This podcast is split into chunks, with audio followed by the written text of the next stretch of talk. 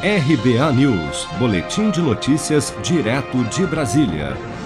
Relator da CPI da Covid, o senador Renan Calheiros, do MDB de Alagoas, foi indiciado pela Polícia Federal em relatório de acusação enviado ao Supremo Tribunal Federal na última sexta-feira por suspeita de corrupção passiva e lavagem de dinheiro.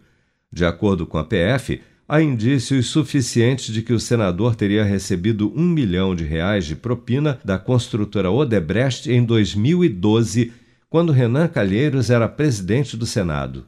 Em vídeo publicado na internet no último sábado, Renan Calheiros afirma que seu indiciamento neste momento é uma retaliação por sua atuação contra o governo federal na CPI da Covid no Senado. Essa é uma retaliação pura. Primeiro, porque a Polícia Federal não tem competência para indiciar senador. Essa competência é do Supremo Tribunal Federal. Segundo, porque acontece na mesma semana em que a Polícia Federal abre uma investigação meses depois contra o dono da Precisa, né, e com isso ele obtém uma ordem de habeas corpus para silenciar diante da comissão parlamentar de inquérito.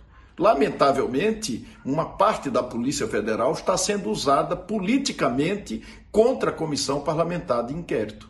A propina, segundo a Polícia Federal, teria sido paga pela Odebrecht em 2012 em contrapartida ao apoio de Renan Calheiros, que na época era presidente do Senado, para a aprovação de um projeto de lei de interesse da construtora.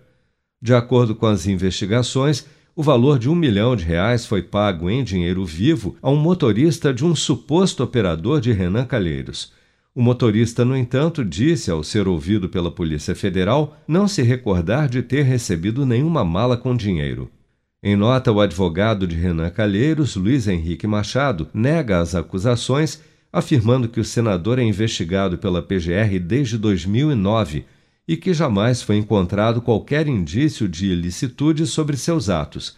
Cabe agora à Procuradoria-Geral da República decidir se aceita ou não a denúncia da Polícia Federal para dar andamento ao inquérito contra Renan Calheiros no Supremo Tribunal Federal.